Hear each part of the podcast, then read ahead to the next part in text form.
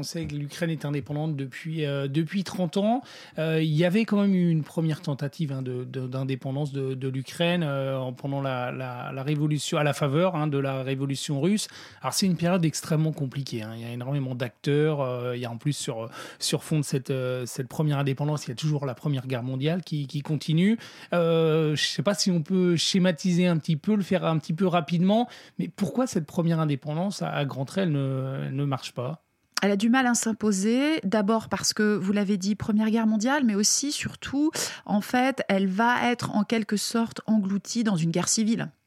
Euh, une guerre civile qui va euh, opposer des forces politiques euh, très différentes, des, des sociodémocrates ukrainiens, mais aussi les, Russes blancs et, des Ukrainiens qui vont plutôt défendre l'Empire. On a aussi tout ce mouvement paysan anarchiste autour de Nestor Makhno, hein, donc les Verts, on a les rouges, les blancs, les verts, voilà, plus les puissances, les puissances étrangères.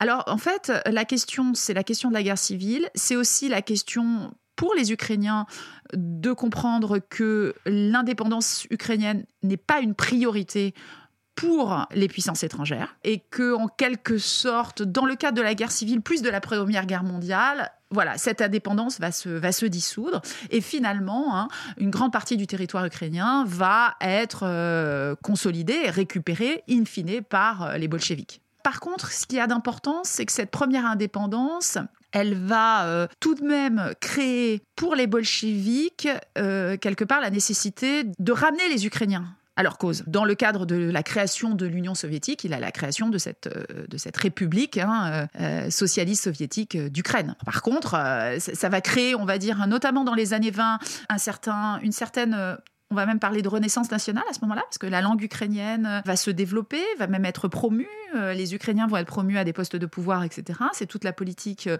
de traitement préférentiel dans les territoires euh, des, des bolcheviks qui vont faire ça aussi, notamment sous le slogan hein, de, Lénine qui dit il faut lutter contre le grand chauvinisme russe. Donc l'idée pour les bolcheviks, c'est de montrer qu'ils ne sont pas dans la lignée de l'impérialisme russe ancien.